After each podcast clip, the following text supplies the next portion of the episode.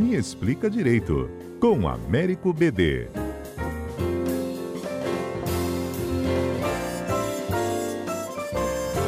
Ei, BD, bom dia. Bom dia, Fernanda. BD, tem uma minissérie que entrou em, em cartaz, aí podemos dizer assim, né? Na, no, no, na, nessas plataformas de streaming, né?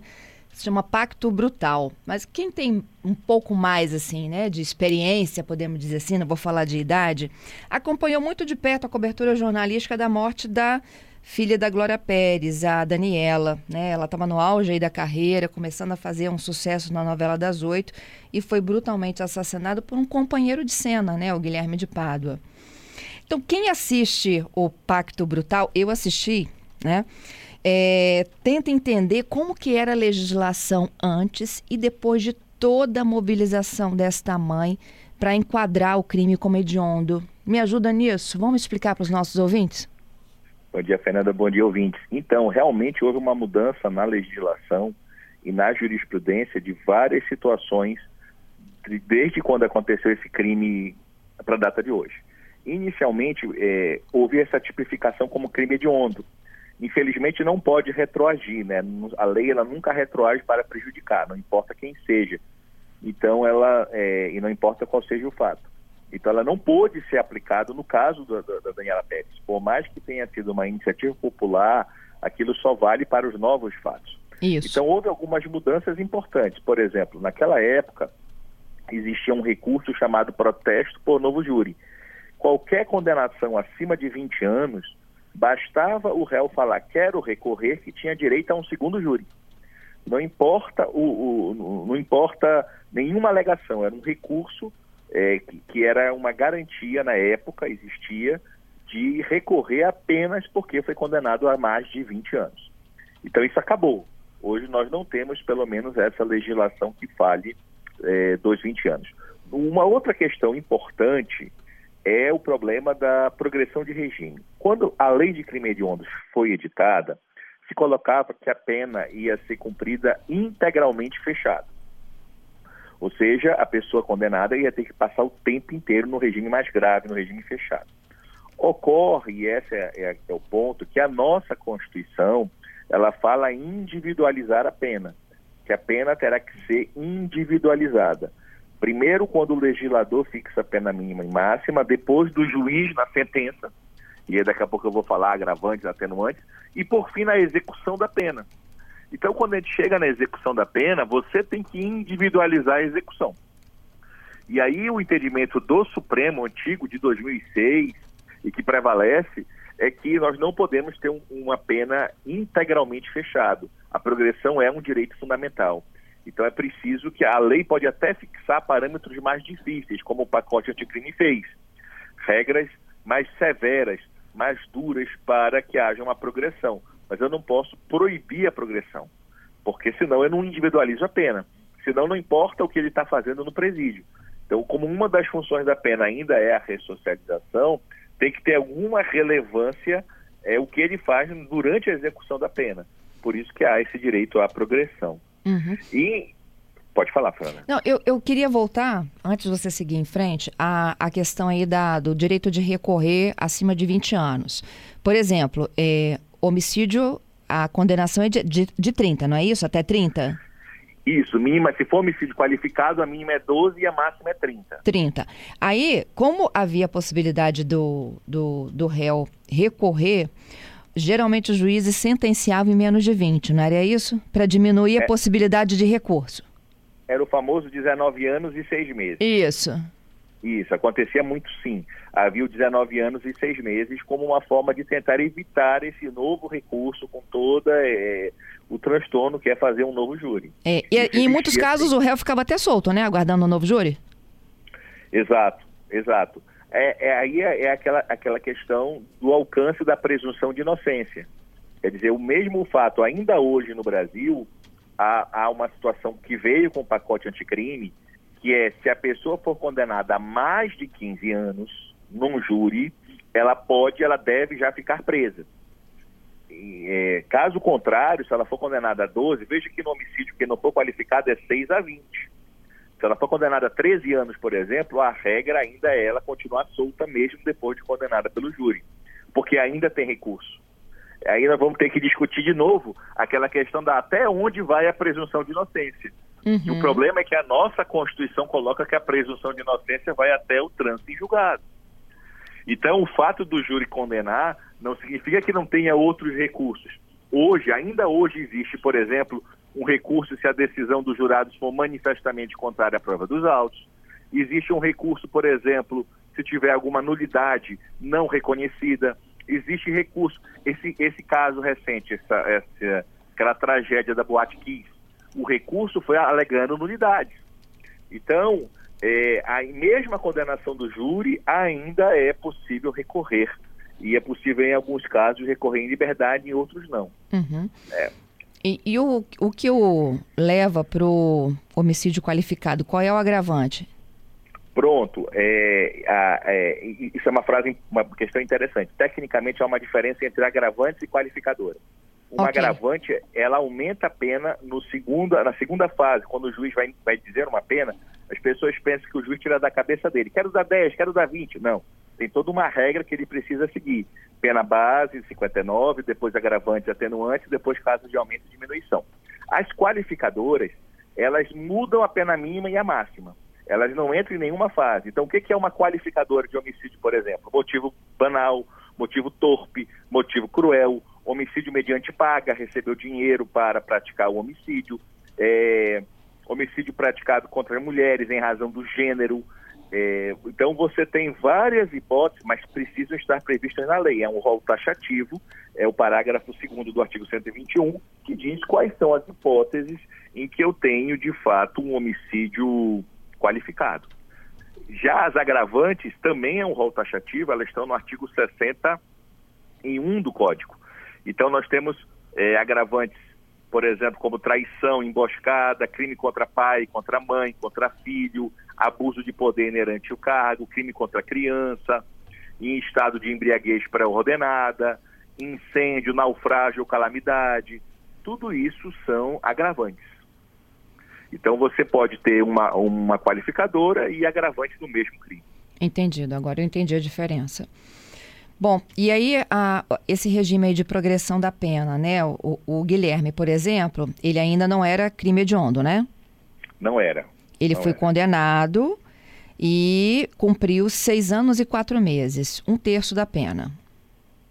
Isso, que na lei antiga era o suficiente. Na lei não fazia distinção se o crime era hediondo ou não. Uhum. Só mais recentemente é que faz distinção, inclusive, do, do crime hediondo para mudar os, os os prazos, né? Hoje a nossa lei ela tem prazos diferentes de acordo com a situação do, do réu. Então, por exemplo, isso veio, como eu disse, com o pacote com o pacote anticrime. Foi o pacote anticrime que trouxe essa, essa modificação nos prazos de progressão. Então, por exemplo, se ele for primário e o crime tiver sido cometido sem violência ou grave ameaça, ele tem que cumprir 16% da pena. No caso, por exemplo, dele ser reincidente em crime hediondo ou equiparado com resultado morte, a nossa lei já fala em 70% do cumprimento da pena.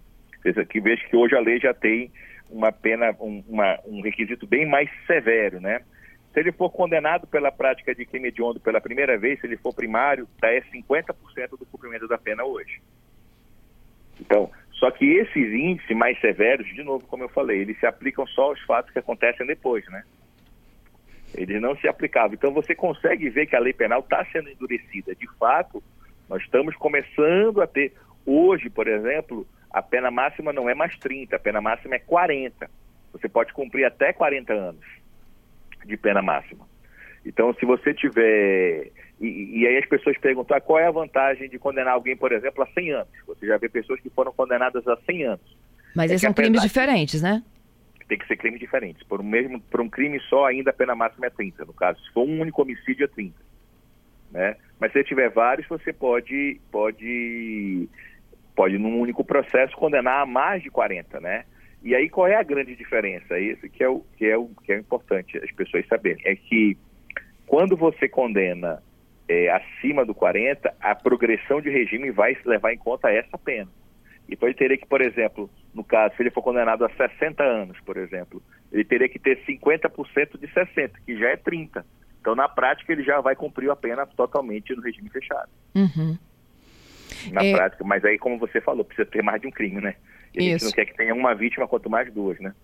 É. Aí você, por exemplo, num crime como esse, pode ser o sequestro, o homicídio. Sim, Sim exato. Exato. É, você quer saber os crimes que a nossa lei fala expressamente como crimes hediondos, é isso? É, não, no, no, caso como o da Daniela, por exemplo, que a gente está usando como exemplo hoje, né? Ah, o caso da Daniela tinha, tinha o homicídio e tinha o, a ocultação de cadáver, né? É. Salvo engano, a condenação foi a ocultação de cadáver. Porque a questão do sequestro ali foi um meio para a execução do homicídio, não se torna um crime autônomo, né? Uhum. O, o BD, então, a mãe dela conta da saga para mudar a legislação brasileira. Ela disse que ela tinha que recolher um milhão de assinaturas. não podia estar concentrada num único estado, né? Ela teve que fazer uma peregrinação e contou com o apoio, claro, e adesão da população no Brasil inteiro. Tinha que contar né, com a, a aprovação máxima do Congresso para poder fazer valer. Hoje ainda é assim? Isso, a nossa iniciativa popular, quer dizer, a possibilidade de alguém do povo propor uma lei, está na Constituição.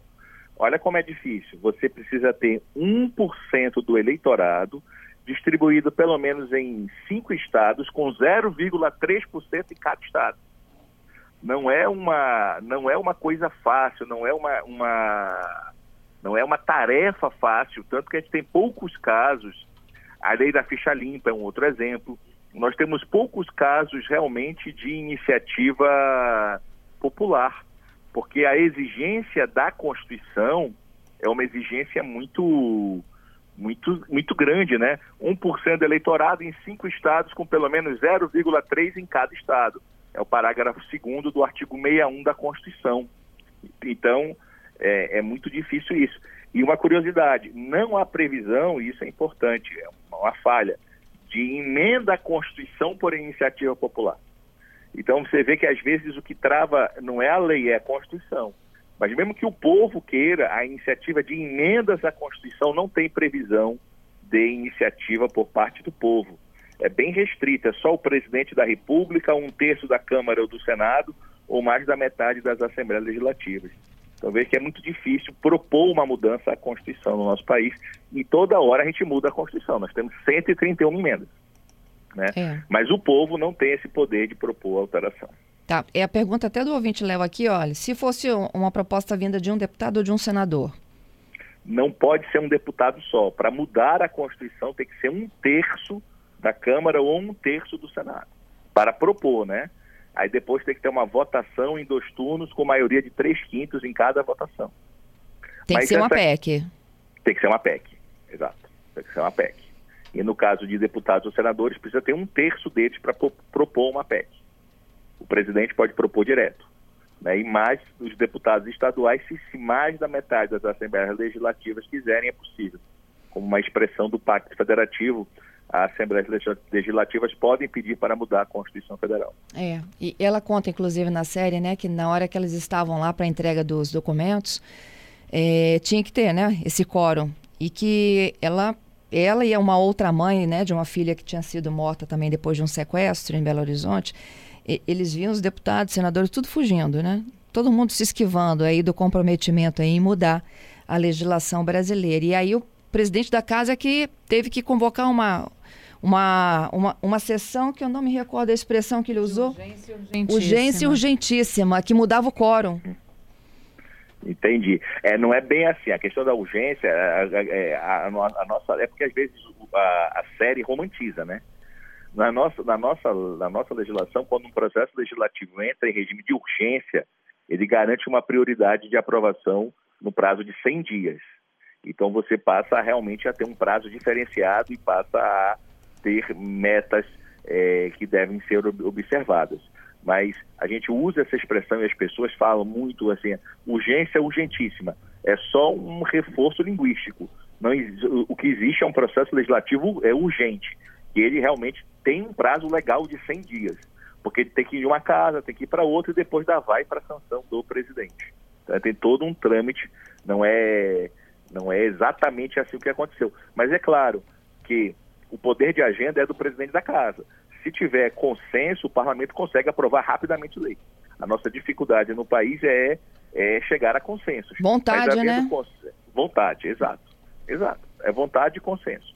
Porque quando quer, a, a máquina tem como funcionar e, e, é possível. Agora, evidentemente, que há é, sempre, para usar uma expressão que ficou famosa, né, forças ocultas no país que acabam atrapalhando para um lado e para o outro determinados projetos e determinadas políticas que a sociedade vê como sendo positiva e necessária para uma maior segurança. E o tema da segurança pública é um tema do Brasil que é muito maltratado. Nós precisamos levar a sério a proteção da sociedade, precisamos levar a sério é, determinadas medidas. Não é demonizar, você precisa respeitar direitos fundamentais de todos, mas precisa encontrar um meio de proteger os direitos fundamentais é, do réu, do, de quem pratica crimes, mas jamais descrescer os direitos fundamentais da vítima e da sociedade. Não pode ser só de um lado, tem que ser de todos. É. O, o bom desse Brasil é que tem mais gente do bem do que forças ocultas, viu? Graças a Deus, Fernanda. Graças a Deus. E, a é assim que a gente tem fé na vida, né? Precisamos ter sempre, precisamos ter sempre. Como falam os estoicos antigos, né? Não é o que acontece com a gente, é o que como nós reagimos àquilo que acontece. Isso. Porque infortúnios e situações acontecem na vida de todos. Então nós Isso. precisamos é ter mentalidade e força para reagir da melhor maneira possível. BD, muito obrigada. Sempre muito bom claro. conversar contigo, hein? Um prazer uma honra, Fernanda. Te espero na quarta que vem. Amém. Tudo Até lá.